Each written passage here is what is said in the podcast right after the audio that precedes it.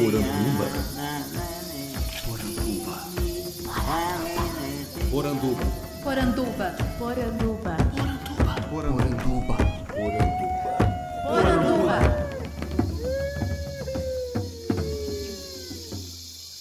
Bem-vindos à nossa Poranduba, o podcast sobre as histórias fantásticas do folclore brasileiro. Eu sou Andreoli Costa, o colecionador de sacis, e serei seu guia. E no programa de hoje nós vamos fazer uma discussão um pouco diferente. Nós vamos falar não sobre os games que deram certo, que foram lançados, mas justamente aqueles que, mesmo fazendo um grande hype, não conseguiram ser finalizados e lançados para o público. Essa semana, então, a gente vai conversar com o Rubem Medeiros, do Nasvera Studio, responsável pelo Lampião Verde, um projeto que foi para financiamento coletivo e, mesmo assim, não conseguiu ainda ser finalizado. E falaremos também com o Joe Santos, que é responsável pela Unity Entretenimento, que é o estúdio responsável pelo projeto Guerreiros Folclóricos, que se você está no Facebook nos últimos anos, com certeza já viu aquele Saci, aquele Mapinguari, que fizeram muito, muito sucesso. O Guerreiros Folclóricos ele é um projeto à parte, mas que ele surge nas redes e faz sucesso inicialmente dentro do Batalha de Mitos, que também é um outro projeto que fez muito sucesso e que morreu completamente. O Batalha, assim como o Guerreiros, é um projeto desenvolvido dentro de um estúdio baiano que conseguiu financiamento em edital, conseguiu incubação dentro de uma universidade, mas diferente do Guerreiros, que tem ainda uma promessa de lançamento para um futuro próximo, né, ainda que indefinido, o Batalha de Mitos sumiu. O responsável pelo projeto é o Ramon Santos, que foi convidado para estar aqui com a gente e recusou. O projeto do Batalha, em 2016 já ele deixou de ser atualizado, em 2018 é, tentou ser reerguido como um outro braço, que era o League of Monsters, e nisso tudo os fãs que acreditaram ficaram a ver navios, né? e nenhuma satisfação foi dada. Isso é um grande problema e é por isso que eu chamei o Joe e o Ruben para conversar aqui, porque isso também aconteceu com o Lampião Verde e com Guerreiros Folclóricos. Essa semana mesmo de lançamento tinha gente mandando mensagem na página do Guerreiros pedindo esclarecimentos. Falem com a comunidade, não nos deixem sem saber o que está acontecendo. Então, é isso que a gente vai discutir aqui hoje. Vai discutir sobre as dificuldades de produzir um game no Brasil, sobre os problemas para conseguir financiamento e, especialmente, o que leva a essa dificuldade de um projeto ser iniciado e chegar ao fim. Vamos lá? Cangaço? Cangaço. Me aparenta tão longe. A sorte que o tempo dá. Negócio arriscoso. Amolece o cabra. Parece que já bem pertinho da morte. Temos de resolver as pendências. E um negócio que nunca desanuviou das minhas ideias foi a botija que deixei enterrada lá nos cafundó do sertão. Aquele brilho do anel nunca se apagou da minha cabeça. Será que alguém encontrou? Cabo quem fala e feito eu não pode deixar assunto nenhum sem resolução. Por isso que eu fui lá buscá-la. Mas como toda botija tem sua maldição, essa não foi diferente. E toda alma cebosa que matei voltou. Visagem mal assombrada dos infernos. Mas agora eu tenho minhas armas. No pingo do meio-dia mais alumiado, na noite mais mal assombrosa e remoenta, nenhum mal fugirá das minhas vistas. que os cabras que tem parte com poder do tinhoso se desmantelem todinho de medo do meu poder. A claridão do lampião verde! Ok, eu sou Rubem Medeiros, eu sou diretor do da estúdio Nasvera e também sou diretor do projeto é, que era Lampião Verde e depois veio se tornar Sertão Profundo, a maldição da botija. A gente tem uma equipe bem pequena que vem desenvolvendo esse game desde 2015, mais ou menos.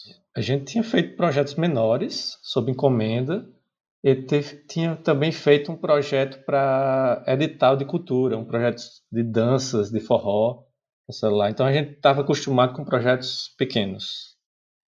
E esse é um projeto grande né, que a gente pensou em fazer. O game partiu de um projeto de encomenda, na verdade, de outra. Era uma banda de rock e eles estavam fazendo é um, algo meio de super-herói. A gente fez o jogo, eles nem chegaram a lançar por, por outros problemas da banda. Aí tinha alguns personagens paródia. Paródia do Superman, paródia do Batman, paródia do Lanterna Verde, seria o Lampião Verde. Hum. Como esse projeto tinha. é, os caras não chegaram a lançar, a gente começou um, um, um programa no Sebrae de desenvolvimento de startups. E lá a gente pensou, ah, vamos seguir nessa linha que a gente achou interessante, esse Lampião Verde. Vamos seguir a, aceleração lá do Sebrae com esse jogo Lampião Verde, vamos ver o que, que dá. E a gente seguiu exatamente o que eles faziam, bem by the book. Assim. Lance um vídeo sem nada, depois participe de eventos, faça um pequeno gameplay. E a coisa foi crescendo. Por que a mudança do nome? O, o nome partiu de, um- de uma coisa, daquela coisa da paródia e tal, mas quando a gente foi desenvolvendo junto com a comunidade o projeto, ele foi ganhando uma forma tal que o personagem não era o foco, e sim o universo que a gente estava criando. E por outro lado, é, a gente queria criar uma franquia. E uma franquia baseada num personagem, querendo ou não, é mais fraco do que baseado em um universo, em um mundo. Então não teve nada a ver com direito autoral, assim, nem nada. Não, não teve a ver não. Apesar de existia um receio, mas fizemos uma consultoria jurídica, é, especialista em direito autoral, ela disse, ó, isso aqui não tem, teria problema nenhum não ter esse personagem, porque ele é diferente fisicamente, fala diferente, tem poderes diferentes, só o nome lembra. Então não, não- teria certo problema não. Foi uma questão mais de decisão artística, estética e também comercial de futuro. Passou um ano de teste se aquele produto realmente era viável, se alguém ia querer Isso tudo antes da campanha de financiamento coletivo. Antes, sim. É, na verdade, a gente, quando a gente viu que teve repercussão o vídeo, teve repercussão gameplay, foi para os eventos, o pessoal se empolgava muito. Mas, eu, Opa, in- inclusive sugestão do Sebrae, agora vocês têm que ver se as pessoas querem pagar pelo projeto. Uma coisa é se compartilhar. A, é, a ideia do crowdfunding é vamos ver se as pessoas querem comprar isso. E de fato, como foi financiado, aquele montante não financia nem de longe o jogo mas comprova que o jogo é comercialmente viável.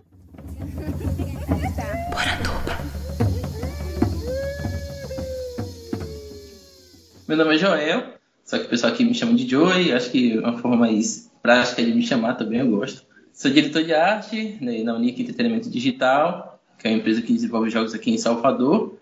No caso, também sou fundador, né, sócio fundador dessa empresa. Criei Guerreiros Folclóricos há um bom tempo atrás, há tipo há mais de...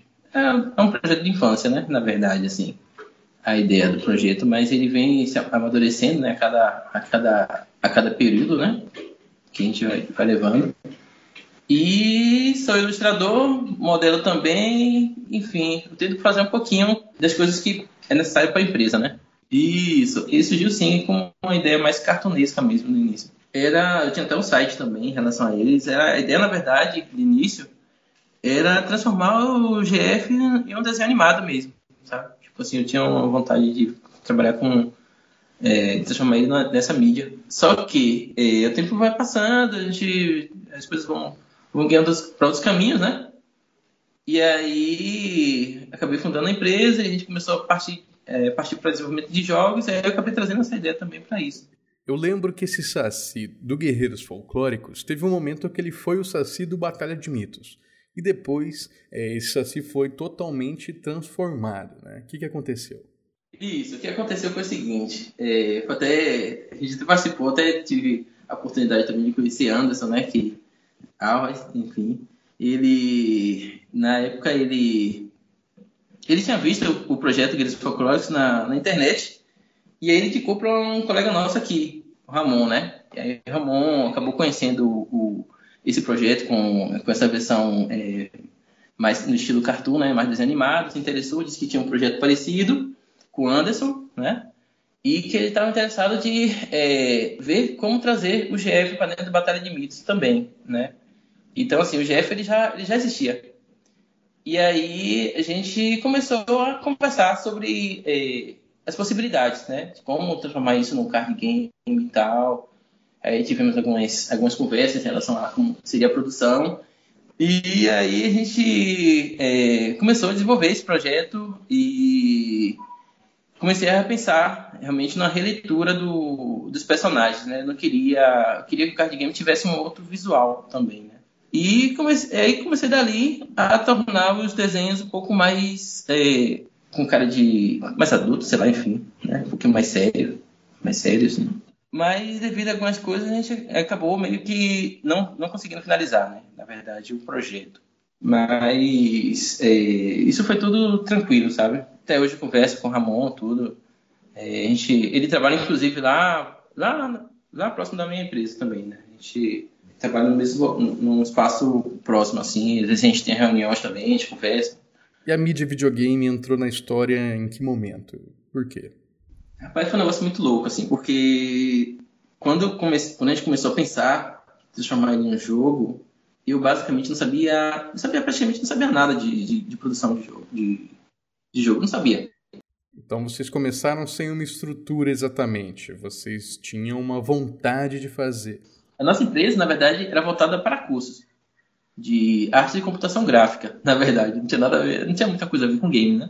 De uma hora para outra, assim, eu acabei conhecendo um programinha bem bacana de construção de jogo, que é chamado Construct. E o Rodolfo, ele, ele já tinha uma certa, como posso dizer, uma certa facilidade, apesar de ele, de início ele ser designer gráfico, mas ele tinha uma certa facilidade com programação. Aí eu indiquei para ele assim, ele começou a gostar lá da, da programação do programa, eu comecei a, a fazer os, os, desenhos em 2D e tal, né? Formando outros, outros projetos. E aí, aos poucos, a gente foi, foi amadurecendo, né? Foi amadurecendo, desenvolvendo, aprendendo coisas e, e, e evoluindo, né?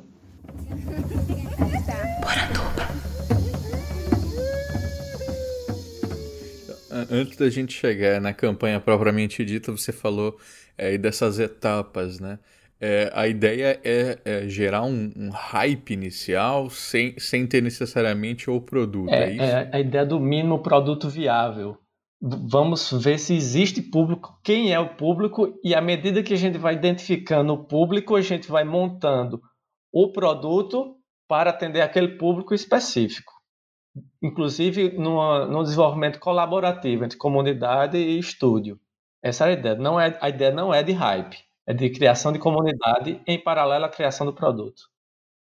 Entendi. É porque a gente vê, a gente que é de fora, né, que não que acompanha esses projetos, a gente vê muita imagem rolando, né, muito vídeo promocional e a gente fica doido para querer aquilo, querer aquilo. e é, só que é, é difícil que um um projeto acabe chegando nesse outro momento, né, que é o da finalização. É, pois é. Pois é, é bem mais fácil fazer imagem, promoção, empolgar, fazer um trailer emocionante. Existem técnicas para isso. É, fazer o produto é, realmente é, é outro nível. E principalmente produto grande. Então aí vocês chegaram na ideia de fazer é, um financiamento coletivo. Isso já estava posto desde o começo, assim como um objetivo para vocês, ou foi algo que é, durante esse, esse um ano aí de, de criação vocês acabaram é, resolvendo não, testar? Foi, foi desde, não desde exatamente o começo, mas já com um mês de projeto, a gente, ah, uma etapa seria o financiamento coletivo, caso as outras etapas fossem dando certo. Sim, já era uhum. um, um, objetivo. E, e, vocês escolheram o Kikante. Sim. Por que o Kikante e não o, um Catarse, assim como muita gente escolhe? Porque, na verdade, eu não sabia se o montante, que era 30 mil reais na época, seria financiado. Eu, o, porque a gente queria saber se as pessoas queriam pagar e, e também formar a nossa comunidade. O objetivo principal da campanha não era especificamente arrecadar aquele montante.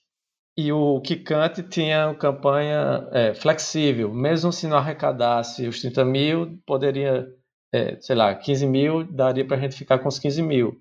No Catarse era tudo ou nada. Ou você conseguia os 30 ou não conseguiria. Foi só por causa disso. Apesar de que eu tenho uma certa maior preferência, na época eu achei o Catarse uma plataforma até melhor. É, em termos de colocar o conteúdo, etc. Hoje em dia eu não sei como estão essas plataformas. Né? E aí, o que, que, que, aconteceu depois? Vocês, foi rolando a campanha, vocês foram conseguindo, como é que foi isso? Durante a campanha foi bem loucura, assim, porque a, a, realmente o pessoal se envolve muito e era o momento de capturar o máximo de informações do que o, o que o pessoal quer né, da, do jogo. Então, esse processo da campanha foi inclusive bem estressante. De dar entrevista, ler todos os comentários, responder todos os comentários e fazer materiais é, de comunicação publicitários, não só para divulgar, mas para fazer uma pergunta. Esse tipo de coisa funciona, esse outro coisa não funciona. E a gente, também o grande objetivo da campanha era formar a comunidade. Então, a página do Facebook foi a gente tinha 2 mil seguidores, cresceu para 9 mil durante a campanha, que era o objetivo. Foi, eu, fiz uma pesquisa de quanto mais ou menos se consegue arrecadar com alguém é, desconhecido. A gente era desconhecido. E era mais ou menos 20 a 30 mil se conseguiria arrecadar. Então não, não, não tinha nada a ver com o, o quanto se precisava para desenvolver o jogo. Não. É, é, uma ordem de grandeza, de, de diferença. Assim. Infelizmente, o pessoal não, não, não tinha cultura de contribuir tanto. Acho que até hoje até tem mais. Foi, foi 2015, né? Ou 2016? Foi por aí. 2016, acho que encerrou a campanha.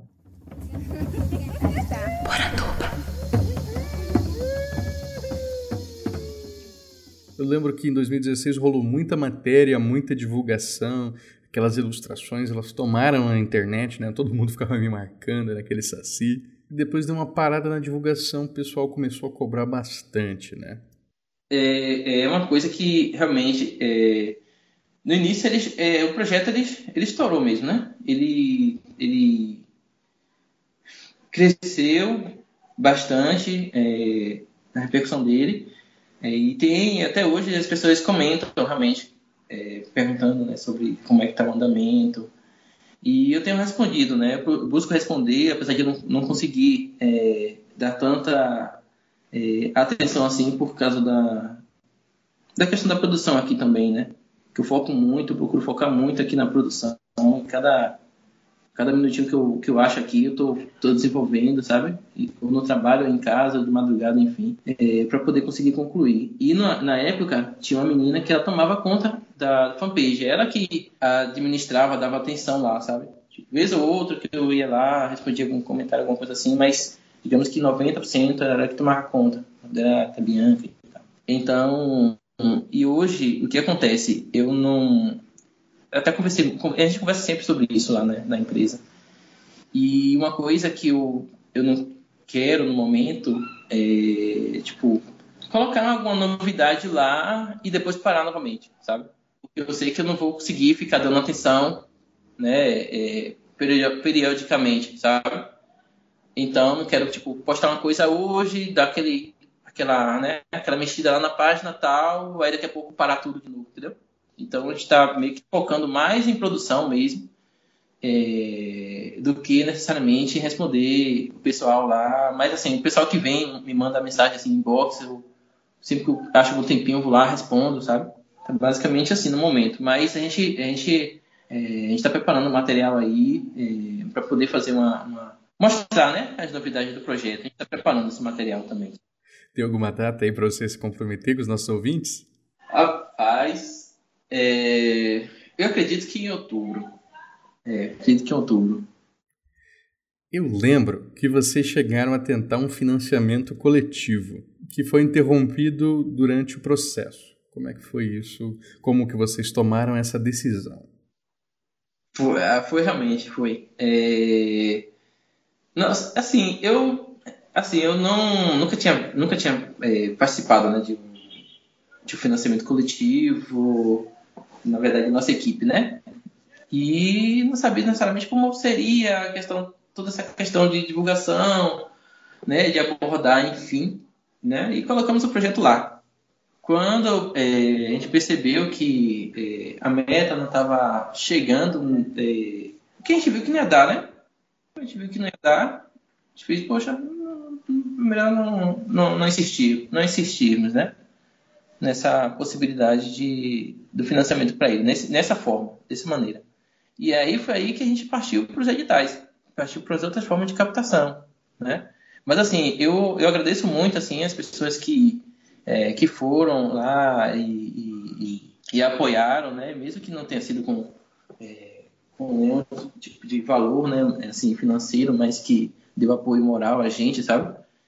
É, inclusive eu tenho até uma lista aqui, eu tenho uma lista de, eu tenho uma lista, eu dei print lá nas listas lá das, de cada pessoa, sabe? É, que participou também, que apoiou e tal. Tô, eu pretendo conversar com o pessoal lá, na verdade, é, para poder fazer uma uma surpresinha para essas pessoas, sabe? O que, que faltou ali? Você acha que foi um acompanhamento mais direto? Uma divulgação? O que, que foi? Olha, eu, na verdade, assim, eu, eu acredito que é, talvez a nossa forma de, de divulgação, de abordagem, não tenha funcionado. Eu acredito que talvez tenha sido isso.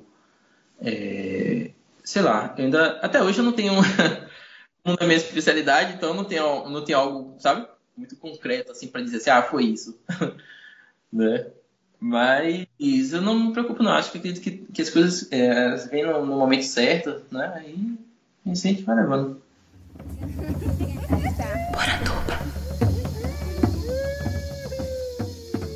Ter arrecadado foi só o começo, então, ou mais uma etapa, né? Não foi nem o começo para esse desenvolvimento. Isso, foi uma etapa. E, inclusive, essa etapa envolvia também pegar o dinheiro que foi arrecadado.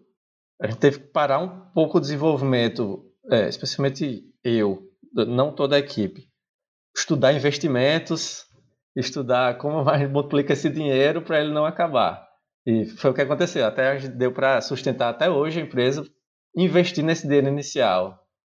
Mas também isso teve que atrasar um pouco o desenvolvimento por causa disso. Assim que vocês conseguiram começar com a grana, né? O que, que vocês fizeram? A gente começou a desenvolver logo com a mentalidade de como a gente desenvolvia antes jogos menores. Quando fala jogos menores, até seis meses de desenvolvimento.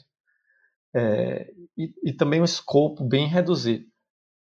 Então a gente começou a fazer como a gente faz jogos. Então, até fez protótipo, participou da BGS, mo mostrou o jogo lá na BGS funcionando, e, e, quando começou a colocar mais e mais e mais coisas no jogo, percebeu que epa, a gente não sabe fazer jogo grande. E, e, especialmente por duas coisas. Uma, principalmente, é a, como a gente gerencia as informações dentro do jogo, as informações de desenvolvimento, a comunicação entre as pessoas, a, gente, a documentação, e, e também a gerência de tempo. Tudo isso precisou ser bem mais profissional do que a gente vinha fazendo. Antes dava tudo certo e depois a gente precisou. Tipo, o que é que aconteceu há um ano? Eita, esse personagem, dentro de 50 personagens que a gente fez, esse personagem não dá para tudo ter na cabeça e ter uma descrição pequena também não funcionava. Para várias coisas do jogo, a gente precisou formar um, um workflow, um método de trabalho bem mais é, completo. E a segunda coisa também foi a, a, dificuldade técnica de algo muito grande. Eu não tinha experiência de, de fazer algo grande em termos de software. Eu também sou programador do jogo. e é, é algo bem típico em programação, quando o projeto cresce muito, fica bem mais difícil colocar novas características, novas implementações, e foi isso que aconteceu. O projeto cresceu demais e estava difícil crescer mais ainda, e ele precisava. E todo mundo espera que seja um, projeto bem relevante em relação ao nível de Brasil.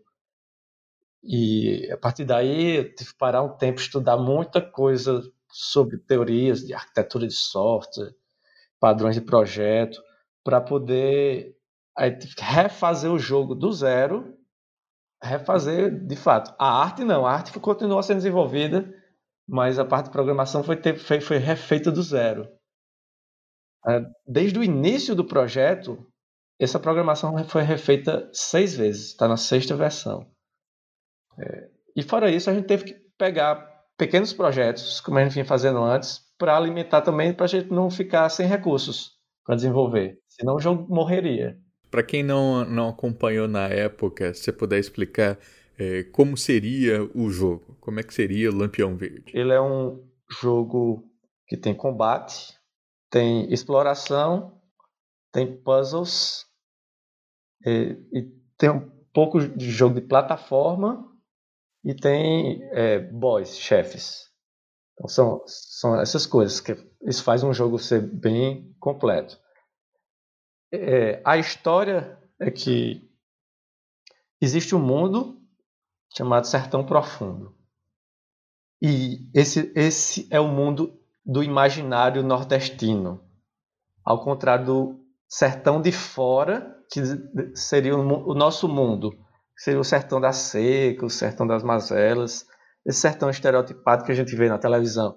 E tem um sertão profundo que é o sertão rico da cultura, onde vivem as criaturas, os bonecos de Olinda, todas as tradições de forró, chachadas, quadrilhas, é, boi bumbá, vive nesse mundo que seria o sertão profundo. O Lampião ele entra nesse sertão profundo e se vê lá perdido no novo mundo e ele por si só ele entra porque ele é faz parte do, do imaginário e lá ele vai ter que encarar todas as pessoas que ele matou que também viraram mito e ele vai reencarar encontrar esse pessoal e a, tudo isso através de a botija né? a botija nordeste é uma é, é um, um pote onde se guardava tesouros. Na nossa mitologia, esses tesouros, na verdade, eram portais para o Sertão Profundo. E os poderes dele vêm da, do quê? No Sertão Profundo, os, todos os poderes vêm da, da cultura, especialmente da música. A, a, na verdade, lá existe a tradição, os cangaceiros, eles, é, eles eram músicos, eles dançavam chachado, e tocavam, e Lampião até compunha músicas. E quando ele chega no Sertão Profundo, ele percebe que essa parte mais de artística é o que dá poder. Lá o que dá poder é a arte, é a, a escultura, a decoração, a, digamos, a, os vestimentos e a dança. E é esse lado dele que vai ser desenvolvido e dos outros personagens também que aparece. É, a mulher rendeira, o Diabo Louro, segundo comando dele, o Homem da Meia-Noite, que é um boneco de Olinda, de tradição lá de, do carnaval de Recife Olinda. E todos esses vão se descobrir com novos poderes baseados nessa coisa musical. É, essa, então, ao mesmo tempo que é musical, é estética. Então ele tem anéis, esses anéis dão poder. Mas o poder vem justamente da ornamentação do anel. Ele vai ganhando vestimentos. O chapéu, o chapéu também tem poder, que é aquele chapéu todo de cangaceiro, todo bonito. Assim por diante. Uhum. Foi, essa, foi essa linha que a gente ah, adotou. É uma boa ideia, assim, eu gostei da, da proposta como é que a gente chega nesse momento que você falou, ok, o jogo vai ter que ser adiado mesmo, porque não estamos satisfeitos com o resultado? Foi, em, em um momento, daria até para lançar, sabe? A gente chegou no momento, vamos lançar ou não, do jeito que tá.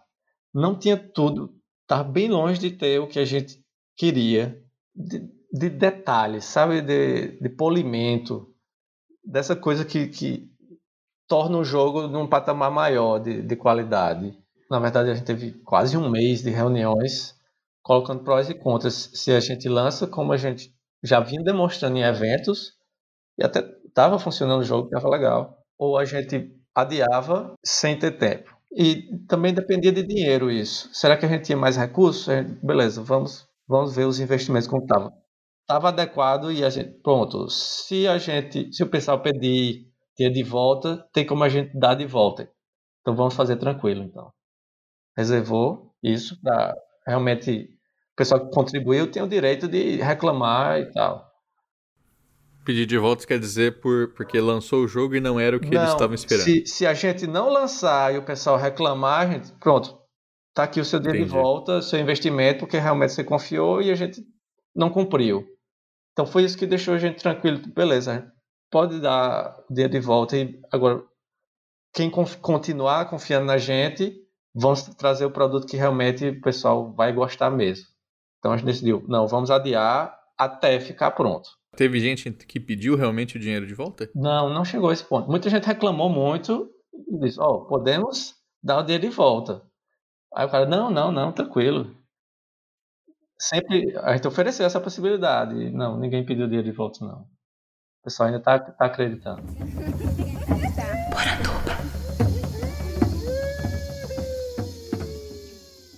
Sabe que eu já cheguei a ouvir de pessoas que iam pensar em fazer um financiamento coletivo inspirado em folclore, mas pensaram assim, poxa, Guerreiros tem lá 20 mil seguidores e não conseguiu engajar, será que eu consigo engajar? É, é tem, tem, isso, né? O, o GF realmente ele, ele tem é, influenciado, né?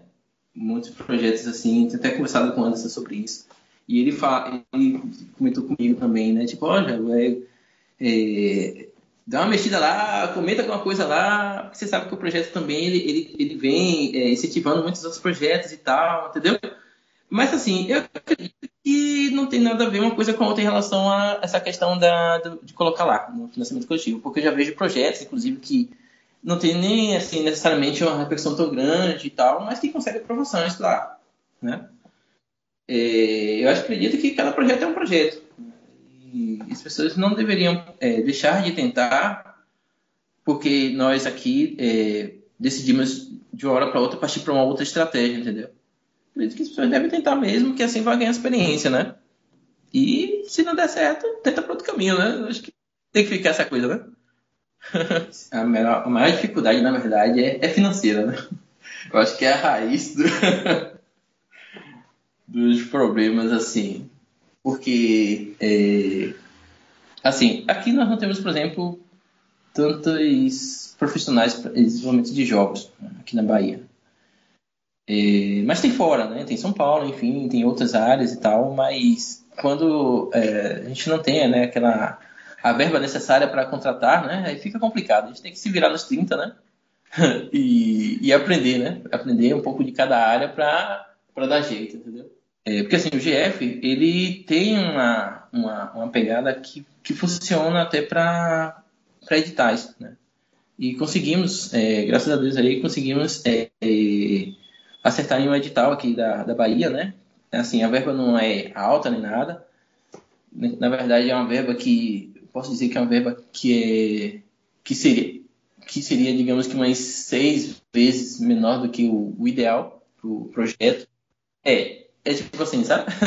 Mas assim, é muito bem-vinda, sabe? E, e, a gente com isso a gente tá conseguindo é, tirar leite de pedra mesmo, sabe? com vontade, né? A gente coloca a vontade em cima disso também, né? Com esse empurrãozinho. É, foi até da FAPESB esse edital, e tem um FAPESB também, é, tem outro edital também da Secult. Nós acertamos em dois editais. E o projeto, ele, ele também foi aprovado em mais uma terceira é, e um terceiro edital, né, que foi da incubação dele é, no Parque Tecnológico aqui da Bahia. E foi foi uma aprovação atrás da outra. E essas aprovações é, vieram de uma parceira nossa também, né? O nome dela é Karine. Karine, na verdade, ela tem uma empresa, né? De, na casa de captação de recursos para projetos. E aí a gente tem a parceria com ela e ela conseguiu é, fazer essa, essa captação para a gente, né? Deixa eu te perguntar, quando vocês aprovam nesses editais, tem alguma contrapartida? Tem sim, tem, tem, tem, algumas, tem, algumas, tem algumas contrapartidas, eu não lembro agora de cabeça, mas tem algumas contrapartidas mesmo de, de editais mesmo, sim. Só não lembro agora. na verdade, é, que na verdade, assim, é, essa contrapartida vai ser, na verdade, depois que a gente finalizar o projeto. Tem uma contrapartida lá. E eu só não lembro exatamente qual é agora. Mas é depois de finalizar o projeto que nós vamos é, fazer essa contrapartida com eles.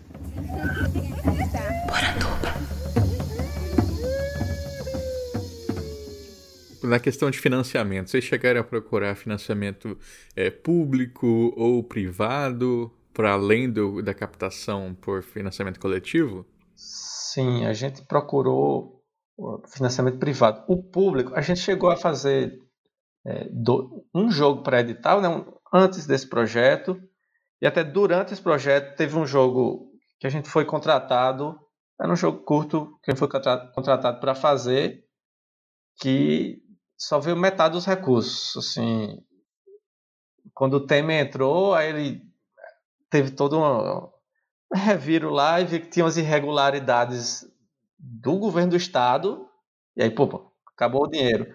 Aí, para nós, seria um risco ir atrás de dinheiro público, que ele era, digamos, de risco, porque é inconstante, você não sabe, não tem previsibilidade da coisa. Então, eu descartei isso. Uh, procurei privados, procurei investidores privados e foi unanimidade de dizer a gente investimento de jogo é de altíssimo risco. É, se tivesse assim, teve algum investidor, se tivesse 50 jogos, eu investiria, porque um ou outro pode dar certo, mas investir em um jogo específico é um risco que eu não quero tomar. E faz muito sentido, inclusive, isso. Então, quanto mais o mercado se desenvolvesse, né, quem sabe esse cenário mudasse, né? É, e eu, eu vejo até que está mudando. Tipo, quando tem publishers, é, publicadoras de jogos, aí os investidores vão investir nessa publicadora, porque eles vão ter vários jogos. Ou uma aceleradora de jogos, que também está tá surgindo vários no Brasil. Esse cenário está mudando. Lá fora, é, Estados Unidos, Europa, Japão, é bem diferente mesmo esse cenário.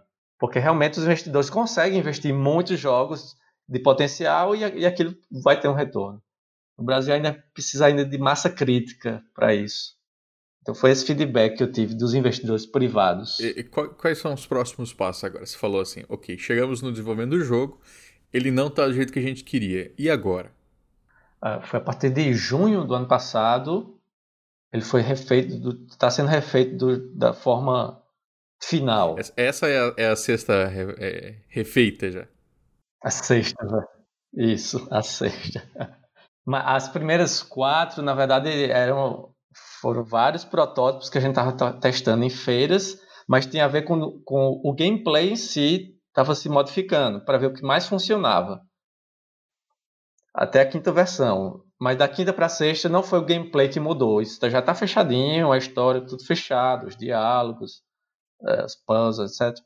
Não, o que está sendo mudado realmente é a, a, a, base do código e o jeito que a gente desenvolve. Não, não só a base do código, mas é, eu tive que criar várias ferramentas que fazem o desenvolvimento ser bem mais rápido. A gente consegue separar o que é desenvolvimento de software do que é level design e game design. Essa separação de tarefas está fazendo a coisa correr bem mais fácil e é, a gente pensa mais no jogo em si do que da parte técnica, mais na arte do que da parte técnica. Esse refazer que você diz impacta para o jogador de que maneira assim, no jogo? Não, não, não impacta para o jogador. Impacta na capacidade de, de, da equipe produzir com maior qualidade. E no final das contas, a gente vai conseguir produzir tudo que a gente quer de uma forma bem mais rápida. Além disso, é, uma vez entregue o jogo, a gente vai poder fazer várias outras versões e vários jogos de forma bem mais rápida. A ideia inicial sempre era construir uma franquia em cima, não só um jogo específico. E então a gente fez várias ferramentas que pudessem entregar mais rapidamente para a comunidade esses jogos. Quem está esperando então para jogar, o que, que deve fazer? Por enquanto, provavelmente não sai nem, nem esse ano. A, a nossa expectativa é que é, o jogo fique até pronto esse ano, mas seja lançado só próximo ano. Que ainda vai precisar voltar ao engajamento da comunidade, também fazer muitos testes. A gente vai mandar a versão para quem contribuiu para o projeto, eles testarem dizer, não, isso aqui ficou ruim. Ainda tem todo esse período de adaptação, né? E de, de volta ao encontro com a comunidade. A última pergunta, então. Se você pudesse dar um recado para si mesmo, né? Agora que você passou por tudo que você passou e tal, que recado daria? É, sei lá, cara. é, eu acho que tentar, né? Continuar tentando mesmo e torcer, né? Enfim, torcer para que as coisas venham a, a, a dar certo mesmo. é bem isso, assim. E para quem é, quer começar um projeto, pode ser em game, pode ser em folclore brasileiro, e a partir da sua experiência, pode dar um conselho né, para evitar problemas como vocês acabaram tendo. Que conselhos você daria? É o conselho que eu, eu daria para mim mesmo se eu tivesse como voltar no tempo. É, vá fazendo projetos bem pequenos, que na, começou fazendo assim, vai fazer projetos pequenos, vá aumentando o escopo aos poucos e vão entregando esses projetos, sempre finalizando os projetos. Mas vai aumentando aos poucos, projetos pequenos, médios, médios para grande, depois um projeto grande. E eu falo isso tanto em termos de escopo como em termos de tempo. É, pequeno que eu falo projetos até de uma semana e já entrega e já publica. Depois projeto de um mês, depois de seis meses, um até encarar um projeto assim como o nosso agora, que é seria um projeto de três anos. E, essa é, maturidade da equipe vai surgindo conforme o projeto vai aumentando. O que aconteceu conosco é que a gente, essa maturidade, a gente fez projetos pequenos, médios, grandes, mas foi o mesmo projeto. E teve que ser refeito várias vezes. Entendi. É o famoso não dar o passo, marca a perna, né? É, exatamente. Isso eu acho que vale para qualquer tipo de, de projeto. Só, só realmente pedir desculpas ao pessoal, a gente está dando o melhor mesmo, a gente trabalha é, o dia inteiro, inclusive nos fins de semana. A comunicação realmente está falha e vamos voltar no segundo semestre e um pouco de paciência que está ficando legal, está ficando legal mesmo.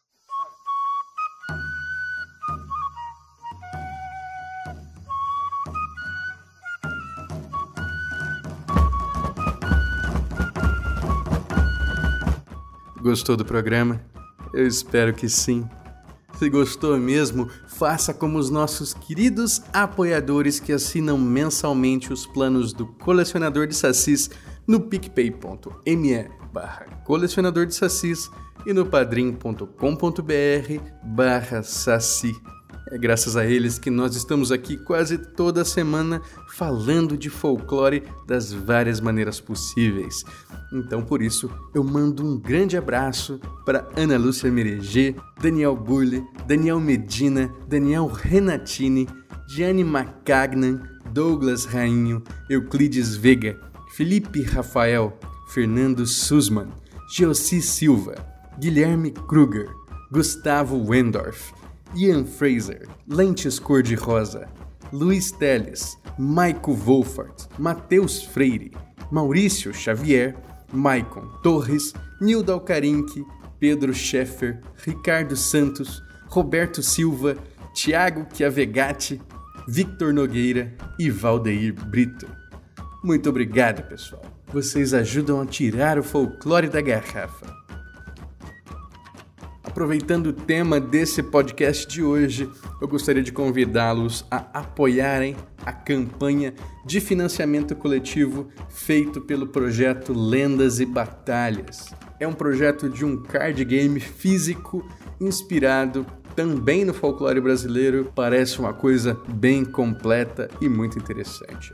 Quero aproveitar também e dar o prêmio dessa promoção que a gente fez com a editora Lendária para o livro Creepypastas, Lendas da Internet. O grande vencedor foi Daniel Medina. Comentou que a sua creepypasta favorita é o Candle Cove. Candle Cove é um seriado que supostamente passou na TV americana na década de 70. Há pessoas que lembram do seriado, mas só conseguiam ver chuviscos na tela.